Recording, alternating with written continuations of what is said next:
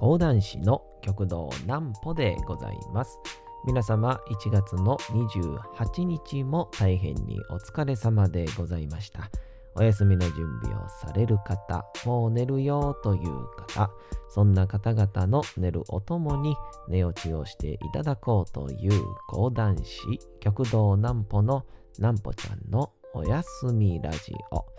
このラジオでは毎週月曜日から金曜日の23時から音声アプリサウンドクラウド、Spotify、Amazon Music、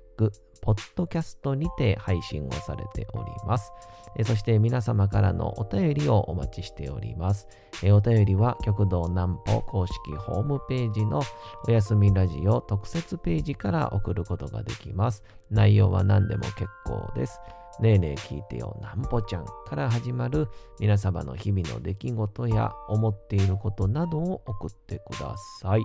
えー送ってくださったご希望の方にはなんぽちゃんグッズをプレゼントいたしますので、住所、お名前もお忘れなくと、えーいうことでございましてね、えー1月の28日も、えーお疲れ様でございました。さあ、今月も残すところ、もう3日間と、今日合わせて4日間ですかね、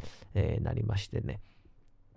今日はですね、ちょっとね、素敵なお便りと言いますか、うーん、なんて言いますかね、あのー本当に FM のですね、あのスクール・オブ・ロックに届くような、えー本当素敵なあメールが届いておりますんで、お便り来ておりますんでね、えーそちらも後で紹介させていただこうかな、なんとも思ったりいたします。えーそんなわけでございまして、あのーもしかしたらですね、今、洗濯してますんでね、もしかしたら絶妙なタイミングで、えーあの昨日喋った講談会じゃないですけど、あとちょっとっていうところで、ピーピーってなる可能性 ありますんでね、えーもしなった場合は、えーなんぽちゃんこれから布団干すんやなって 思っていただけたらと思います。えーそんなわけでございまして、こちらのコーナーに行きたいと思います。お次のコーナー行きましょう。なんぽちゃんの明日は何の日？さて、えー明日、え1月の29日でございますね。えーこれをちょっとね、興味深かったので、この日にいたしました。人口調査記念日ということで、まあ、国民の数ですね。1872年、明治5年1月29日に、日本初の全国戸籍調査が実施されたことにちなんで制定された記念日。えー当時の人口は男性が1679万6158人。えらい細かいところまで行くんですね。1679万人。まあ、約1700万人ですね。で、女性が、えー1631万人。ほぼ同じ数ということで。合計が3311万人。11万825人。3300万やったんですね。で、ちなみに、えー2018年に発表された、えー総務省の統計局のデータでは、総人口数がですね、えーなんと1億2644万3000人ということで、まあ、この当時で言うと約4倍ぐらいですかね。ちょうど4倍ぐらい。男性が、えー6153万2000人。女性が6491万1000人で、えーかすかに女性の方が上回るというですね、えーでもすごいですよね。明治の頃から人口が約4倍になるっていうのは。えーまた日本初となる戸籍制度は、えーこれすごいですね。645年、大化元年、えー行われた大化の改新の時だとされていて、年貢を徴収するための田畑の大きさとともにその土地の人も登録するようにした制度が後の戸籍制度につながっていると考えられていると。ちなみに大化の改新時に調査編成をされたものは編成年の干支から人身戸籍と呼ばれている。あれですよね。あのー大化の改新の時の出来事が人心の乱って言われてるんでしたっけ？確か。そういうところから来てるんですかね。えー、いいじゃないですかね。すごいですよね。人口ってこんなにおんねんやって改めて思うと。なんかこの前たまたまね、京都に行って、こう、向こうのなんか主催者さんみたいな方が、講談会のね、主催者さんみたいな人が、こう、どこやったかななんとか八幡宮、飛鳥八幡宮？違うわ。あの国宝になった、あるじゃないですか。あそこの付近をね、行くために河川敷わーって進んでて、そしたら結構家がね、たくさん河川敷にあって、で、ふとね、感じたんが、あ、ここにも言うたら、なんて言うんですか？うん万人って人が住んでて、みたいな。で、その中に、こう、いわゆる、なんて言うんですかね、コミュニティと言いますか、一つのつながりがあって、まあ、すごく嫌な言い方すると ここにも、え、迷惑なおばちゃんがいて、中にはうるさいおっちゃんがいて、なんか、えー、威張ってる町内会長みたいな おるんやろなみたいな、まあ、それはまた逆で、まあ、すごく素敵なおばあちゃんもいるやろうし、えーね、これから頑張りますみたいなもしかしたらミュージシャンが住んでたりとか夢追い人も住んでたりするのかなとかいやそう思うとなんかいや自分自身の今こうね環境の場所でいるんですけどうそれって思いのがちっちゃい場所なんだなみたいな。でも自分にとっては大きい場所なんだなみたいな。なんかこう講談会に行く途中で一番黄昏れるっていうですね なんか素敵な、えー、感じの思い出しましたけども、えー、そんな感じで、えー、明日はですね皆さんね日本の人口に思いを馳せてみてはいかがでしょうかということで、えー、えー、本日はですね、えー、お便りを頂戴しております。ハンドルネームまーちゃんからですね。ねえねえ聞いてよなんぽちゃん。えー、私は今中学生なのですが、えー、昨年の9月頃から起立性調節障害という病気になりました。起立性調節障害とは自律神経が乱れる病気のことで思春期の人の約1割100万人いると言われております。え症状は私の場合夜なかなか寝つけないため朝起きることができないとか、え立ち上がった時のめまいとかに悩んでおります。そのため学校にもあまり行けなくて勉強に全く手をつけていない状態です。このまま学校に行けなかった場合、将来がとても不安です。えー、南穂さんは中学生の時、将来について不安に思った時はありましたかということでございましてですね、えー、ありがたいですね。中学生のメンバーから、えー、お便りをいただきまして、えー、まずはまーちゃんですね、もう本当に、えこういうね、お便りを勇気を出して送ってくれたことに、え大変感謝をいたします。ありがとうございます。まあそんなわけなんですけどね。まあ僕は中学生の時は、えー兵庫県のね、片田舎で、えー、登校の時自転車でヘルメットかぶるような片田舎で野球部とかやったんですけどね。まあ僕はそんなにどっちかというとなんか例えば将来ね、えー、僕は就職できるんだろうとか大学はどうなるんだろうとか40何歳はこうだろうかとかあんまり深くね考えた感じではなかったんですよ。まあ、時折時折ね、目の前のことで悩むことはそれはもちろんありましたけど、将来へのね、不安はね、あんまり、えー、なかったというより考えたことがなかったっていう感じなんですよね。って思うと、まー、ちゃんはですね、すごいんですよね。うん。中学校でね、何年生かわかんないですけど、こうやってね、将来についての不安を考えれてるっていうこと自体が、まず僕ね、すごいことやと思います。はい、素晴らしいことだと思います。すごく大人だと思います。えー、それはね、だからきっと捨てるもんでもなく、なくてもいいもんではなくて、きっとその不安というか、えー、気持ちは、えー、ずっと考えは、え持ち続けてもいいもんだなって一緒に歩いていっていいものなんだなとまず思いますね。うん、でまあその上で、えー、まあねまー、あ、ちゃんが、えー、今学校に、えー、このまま行けなかった場合将来がどうなるかが不安だっていうことをね、え、言ってくれてるんですけど、えー、まず大前提としてね僕はあのー、そういう逆の将来不安に思わなかったがためにね、えー、ふわりふわり、え飛んでいって最終的に、え人の前でね、えひたすら元気よくしゃべるという講談師というですね、えあのお調子者の職業についてしまいましたから、えまあ、まーちゃんのね、心に届く言葉になるかわからないんですけど、え、まずですね、え、まず学校にこう行けなかった場合、不安だっていうところに関しては、え、何の問題もないですね。うん。これはまあ断言しておきますね。何の問題でもないです。はい。で、これにはちゃんと理由があります。えー、それ何かっていうと、えー、まず今、えー、例えば学校でね、勉強ができなくたって、後でね、なんぼでも勉強はできます。うん。で、学校の勉強って、えー、将来、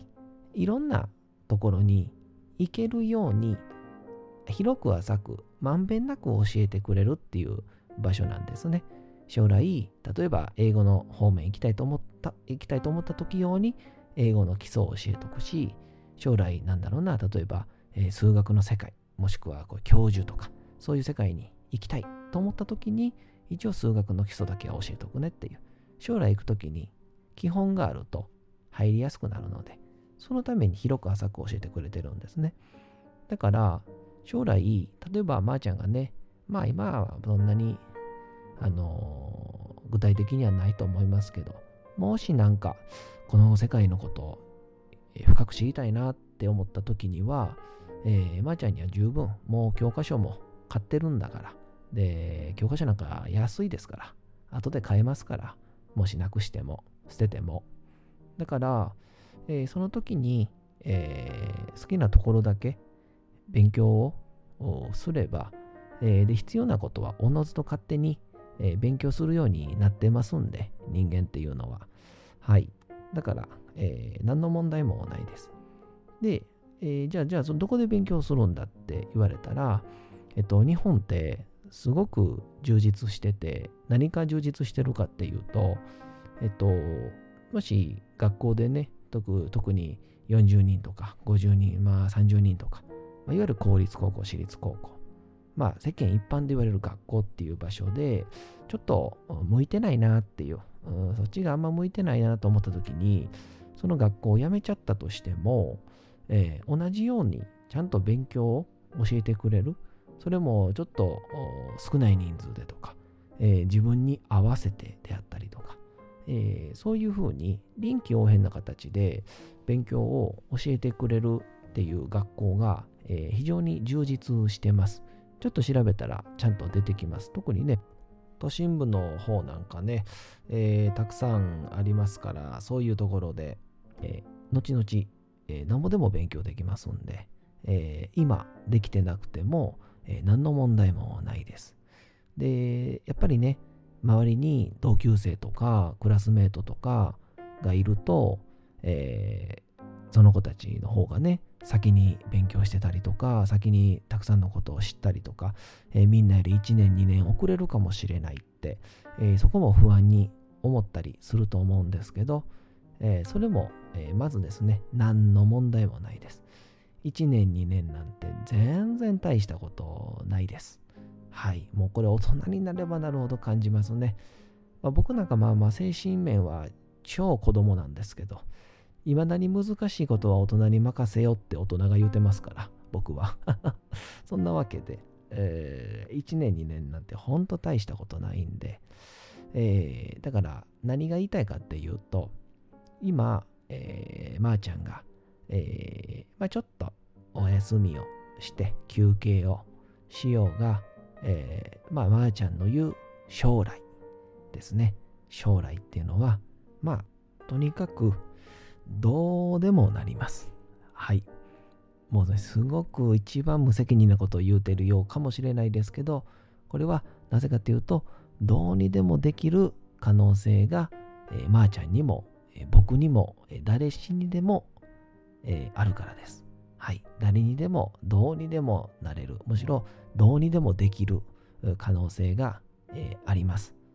そして、それができる日本社会なので、え安心をしてください。だからね、えー、とにかく僕もね、実はあの、えー、こういうね、芸人がこんなこと話すのもおかしいんやけど、えー、あれいつかな、24歳かな、えー、芸人の養成所、当時僕は吉本にもいましたから、NSC に入った時にね、あまりにもね、寝なさすぎてね、えー、ちょっとね、精神的に参ってしまった時があったんですよ。その時の自分を、えー、振り返ると、えー、まあ確かに睡眠不足が問題やったとか、えー、食事とかいろいろあるんですけどその時に今振り返るとね一番何が大事やったかなと思うととにかく、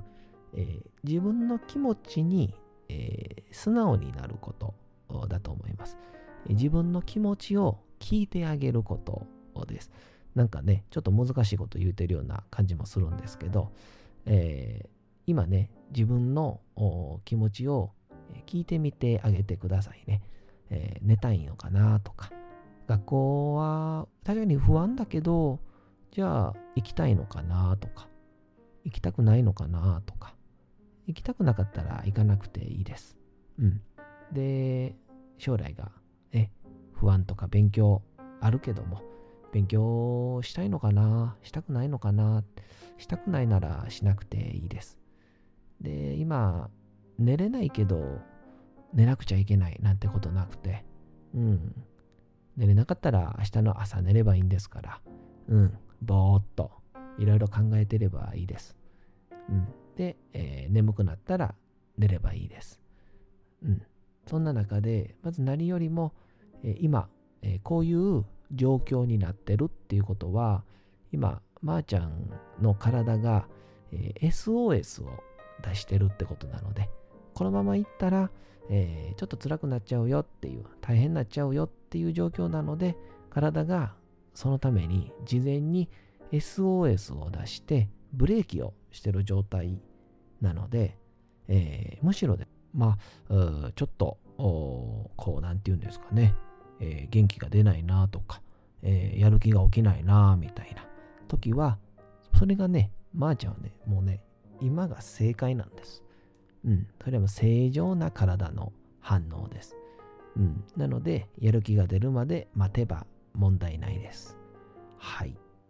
えー、一応ね、その上でなんですけど、えー、まあ、今の時代は本当にあのちゃんとこう、まー、あ、ちゃんが調べてくれた通り、えー、この起立性、えー、調節障害とかっていうように、ちゃんと病名までわかるようになっています。単なる、なんだ、サボり癖とか、えー、やる気が出ないとか、5月病とか、えー、夏休み明け病とか、そういうふうに単なる精神論で昔は片付けられてしまってたんですけど、今はちゃんと医学的にも、ちゃんと科学的にも、なんで突然しんどくなるとかそういうのがちゃんと解明されてきてそれの治療法というものが、えー、ちゃんと存在するので、まあもしかしたらね、もう調べてるからもう知りませんけど、えー、そういう、えー、また精神科医っていうのかな、えー、中学校やったら小児科になるのかな、分からへんねんけど、えー、それに、えー、まあ通って、しっかりと専門の先生にアドバイスをもらうのがベストなんじゃないかなとも、えー、思います。そんなね、えー、ことだったんですけど、最後にですね、えー、僕が、えそんな辛かった時に、え聞いた、え音楽があります。それは何かっていうと、えデフテックっていう2人組の1人にマイクロっていう人がいるんですけど、このマイクロが、作った曲に「雪柳」っていう曲があります。でこの歌詞の中に「悩みこそ君を育てる何よりも大切なこと」っていう歌詞があります。これを今、まー、ちゃんの現状は、まー、ちゃんがさらに将来輝くために一番大事なもの、一番大事な時間だと思いますんで、えー、それを胸に一度聞いてみてはいかがでしょうか、えー、そんなわけでございまして、残りの気持ちは手紙にてなんぽちゃんシールと一緒に送ります。それではお次のコーナー行きましょう。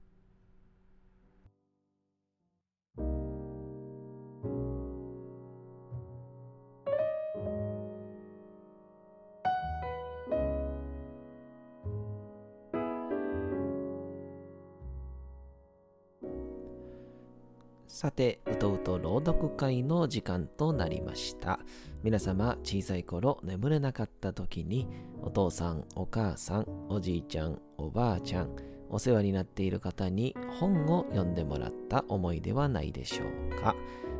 なかなか眠れないという方のお力に寝落ちをしていただければと毎日美しい日本語の響きで綴られた様々な物語、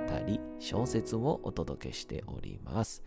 えー、さて本日もお読みいたしますのは、えー、芥川龍之介の花でございますね。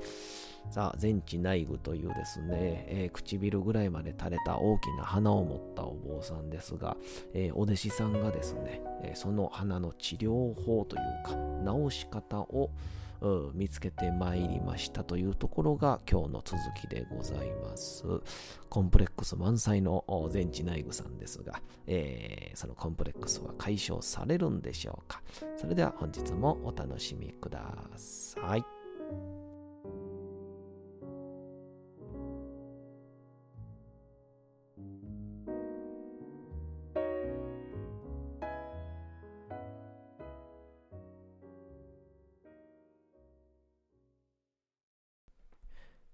花。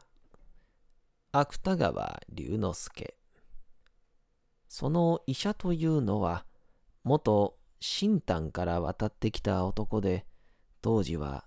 長楽寺の愚僧になっていたのである。内具はいつものように花などは気にかけないという風をしてわざとその方も